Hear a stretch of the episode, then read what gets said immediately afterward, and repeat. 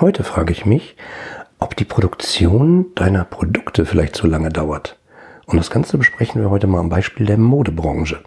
Ich zeige dir verschiedene Produktionszyklen von traditioneller Mode, Fast Fashion und Ultra Fast Fashion und ähm, gebe dir vielleicht Anregungen für mehr Wettbewerbsfähigkeit. Willst du als Unternehmer, Manager oder Selbstständiger deine Kunden zu langfristigen und profitablen Stammkunden machen? Dann bist du hier im Blickwinkel Kunde Podcast genau richtig. Mein Name ist Oliver Teitschak und ich freue mich, dass du hier bist, um Tipps und Denkanstöße für den Erfolg deines Unternehmens mitzunehmen. Ja, hallo, schön, dass du wieder zuhörst. Ähm, es ist nicht unbedingt unwahrscheinlich, dass du schon ein paar mehrere Folgen, also mehr Folgen vom Blickwinkel Kunde Podcast gehört hast.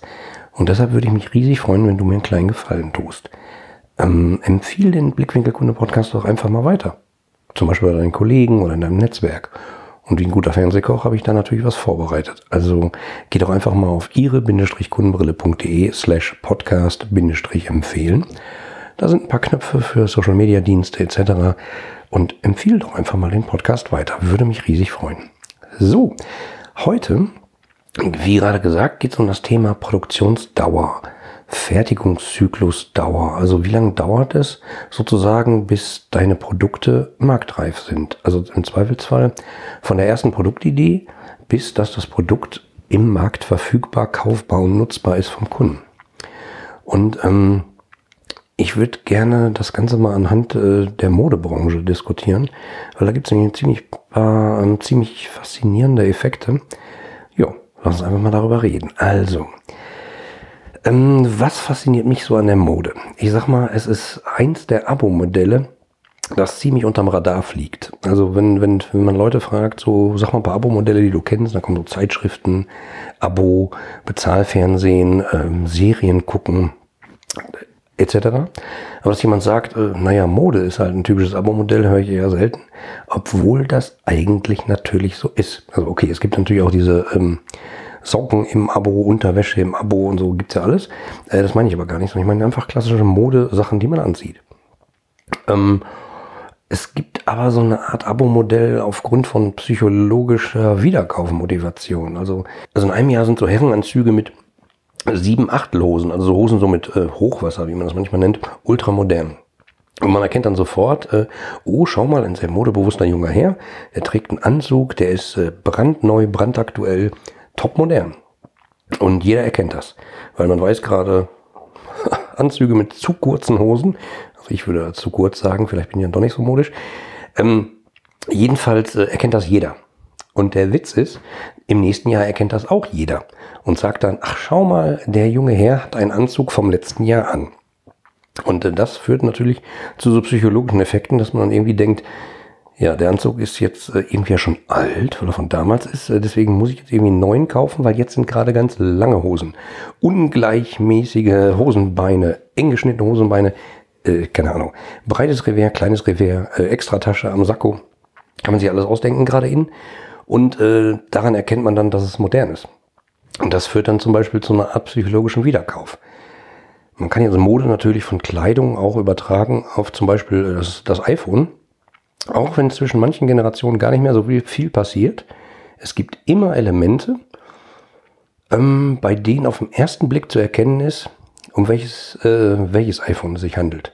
Also welche Version, ähm, wenn man sich damit ein bisschen auskennt. Die Kameras variieren natürlich ein bisschen. Ähm, mal sind sie hoch, mal sind sie quer angeordnet, mal groß, mal klein, jetzt sind es gerade drei. Ähm, so kann der Außenstehende sofort erkennen, ach guck mal, der hat ein ganz neues. Und das hat nicht nur was damit zu tun, weil man Zusatzprodukte verkaufen kann wie Hüllen, die plötzlich nicht mehr passen, sondern natürlich auch ein psychologischer Moment, weil man dann stolz zeigen kann, guck mal, ich habe das Neueste.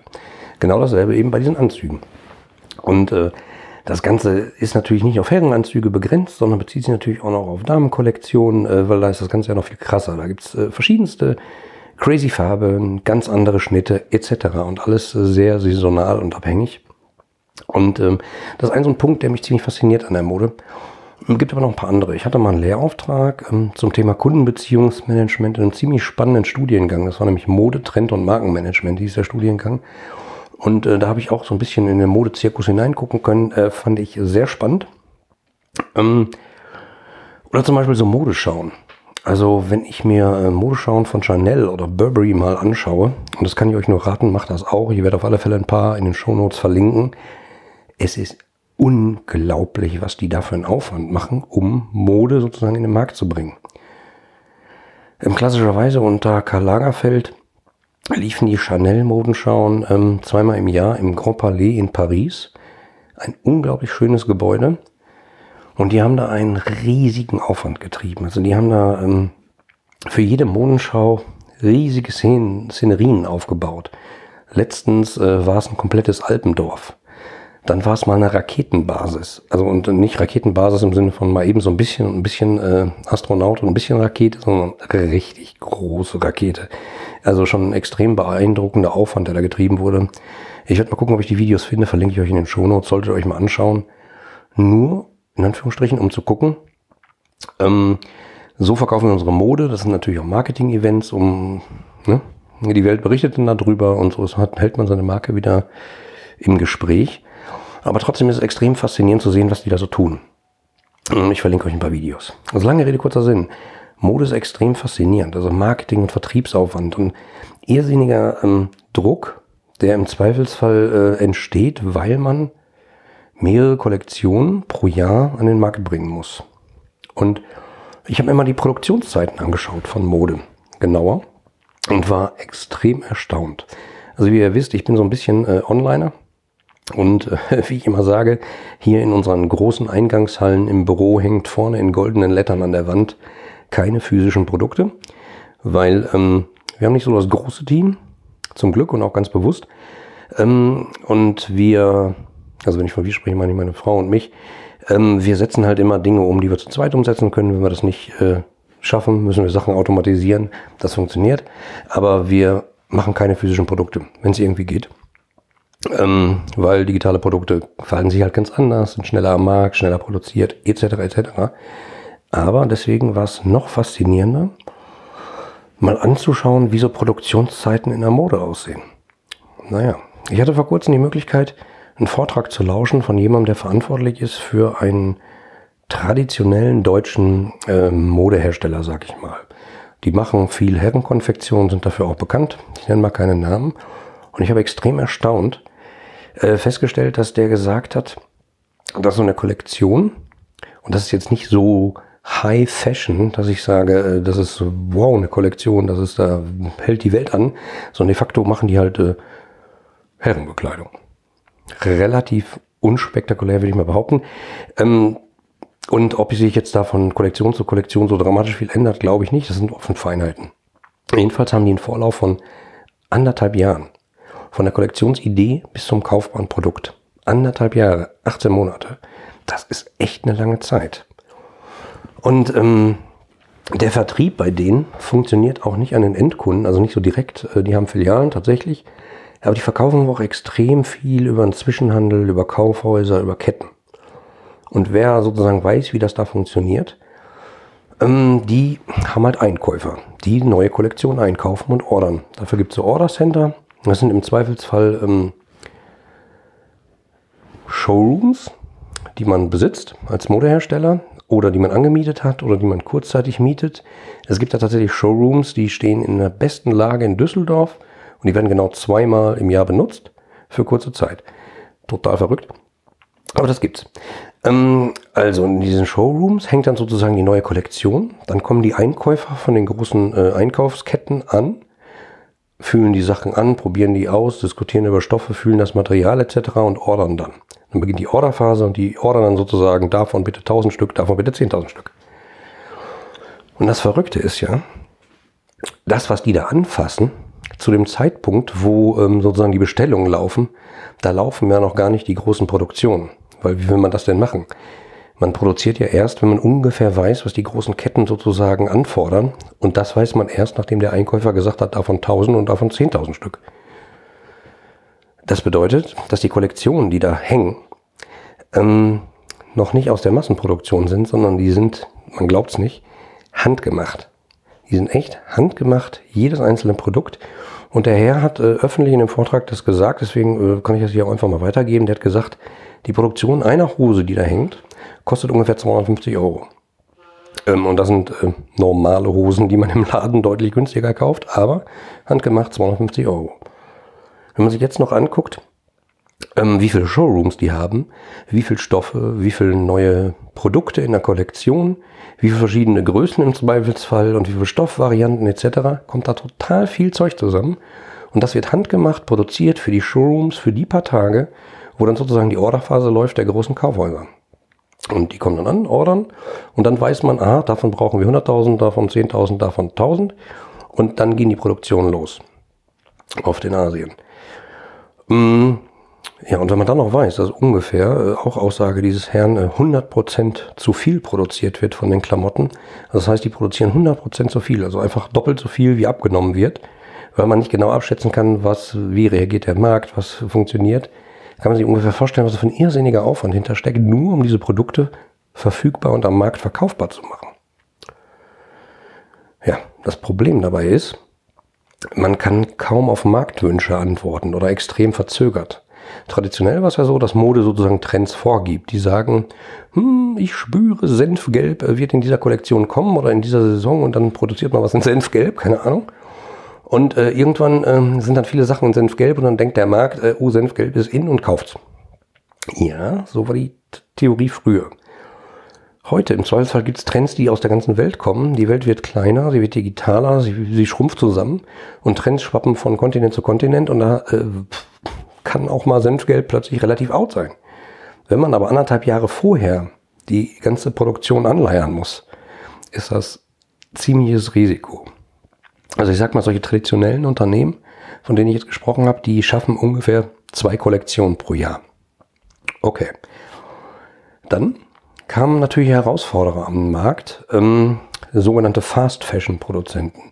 Also typische Vertreter ist sowas wie H&M, äh, Sarah etc. Die schaffen es, äh, nach Aussagen, die ich gefunden habe, ungefähr 24 Kollektionen im Jahr rauszubringen. Das bedeutet äh, alle zwei Wochen neu. Und durch äh, diese starken und schnellen Änderungen in den Läden soll es halt dafür sorgen, dass der Kunde öfter vorbeikommt, weil es ja gibt ja dauernd was Neues zu entdecken und er kann mal gucken, er kann mal stöbern und wenn er nichts findet, nach zwei Wochen ist wieder was Neues, da kann er wieder gucken. Das sorgt halt dafür, dass die Läden attraktiver werden, häufiger besucht werden und dass im Zweifelsfall der Kunde dann auch einfach mal öfter was kauft, weil er halt mehr findet sozusagen. Ich sage mal, über die umweltpolitischen Aspekte äh, oder Umweltaspekte brauchen wir da jetzt echt nicht drüber diskutieren, über Kurzlebigkeit von Mode. Früher hat, äh, da gibt es eine so eine schöne Szene bei einem Loriot-Film, wo dann der äh, Vater dem 18-jährigen Sohn noch einen Mantel schenkt und sagt, Mensch, der passt doch wie angegossen, äh, das ist doch ein gutes Stück, freu dich doch, freu dich doch. Ich hätte mich damals gefreut, wenn mein Vater mir einen Mantel geschenkt hätte. Ja, ich sag mal so, Kleidungsstücke gehen jetzt heute nicht mehr so oft von Generation zu Generation, sind teilweise auch gar nicht mehr darauf ausgelegt, bei dem klassischen Modeproduzenten, von dem ich zuerst gesprochen habe, glaube ich, würde es gehen. Aber natürlich geht er auch mit Modegegebenheiten und zack ist das Revers so breit, dass man denkt, hey, das ist aus den 70ern, das kann ich auch nicht mehr tragen. Hm, schwierig. Ja. Ähm, also über umweltpolitische Geschichten brauchen wir hier nicht sprechen. Ob das sinnvoll ist, dass man schnell Sachen produziert, dass man 100% zu viel produziert, die man dann wegschmeißen und entsorgen muss, äh, vernichten muss, brauchen wir nicht reden. Da würde ich, glaube ich, zwei, drei Podcast-Folgen mehr brauchen. Aber ähm, ich, ich wollte nur sagen, wie das ungefähr funktioniert. Und diese Fast-Fashion-Anbieter, so H&M und Sarah, kriegen es eben hin, zwei Kollektionen pro Woche auf den Markt zu hauen, um damit eben diesen Buzz in den Läden hinzukriegen und dafür zu sorgen, dass die Läden immer voll sind, immer mit neuen Sachen und immer spannend und Leute anziehen. Und so traditionelle Modeunternehmen sind da manchmal so erstaunt und denken, Mann, die kriegen das aber schnell hin. Die haben echt eine Taktung. Wir schaffen zwei im Jahr, die schaffen äh, 24, also alle zwei Wochen. Respekt. Ja, und wie das immer so ist, ne? Kein Markt ohne Wettbewerb. Jetzt schlägt die Digitalisierung äh, auch dazu und plötzlich werden solche Fast-Fashion-Unternehmen, stehen die da ein bisschen doof da, weil plötzlich haben die Wettbewerber, die sind noch schneller. Also dank der Digitalisierung ähm, gibt es plötzlich Ultra-Fast-Fashion. Also so zum Beispiel ASOS äh, ist so eine Marke, die schaffen es pro Woche 4500 neue Teile in den Markt zu bringen. 4500 neue Teile. Das ist total verrückt. Also die äh, analysieren halt Modetrends, die äh, streuen äh, Informationen über Social Media, beobachten Reaktionen, beobachten Reaktionen, was wird geteilt, wo ist der Trend, was passiert, äh, sind gerade Flamingo-Stoffe in oder nicht. Ähm, und schaffen es, die extrem schnell zu produzieren.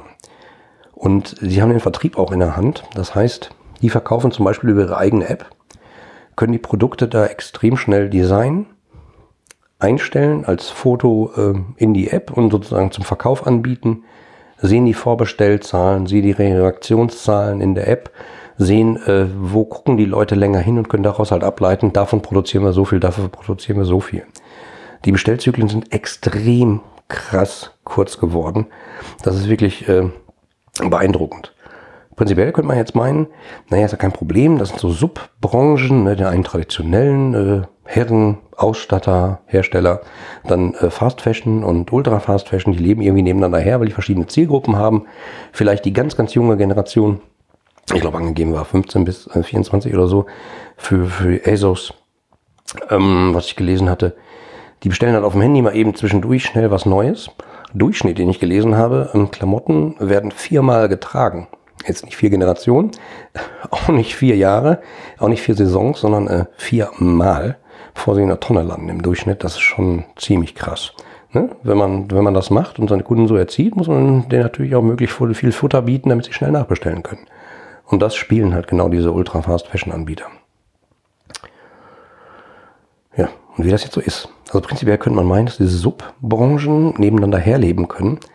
Aber wie ist das im Laufe der Zeit? Ich sag mal so, Ultra-Fast-Fashion-Käufer werden auch mal älter. Und vielleicht wollen die dann auch nicht jede zwei Wochen äh, irgendwas Neues kaufen. Und vielleicht auch nicht nur viermal irgendwas tragen, sondern auch irgendwie länger.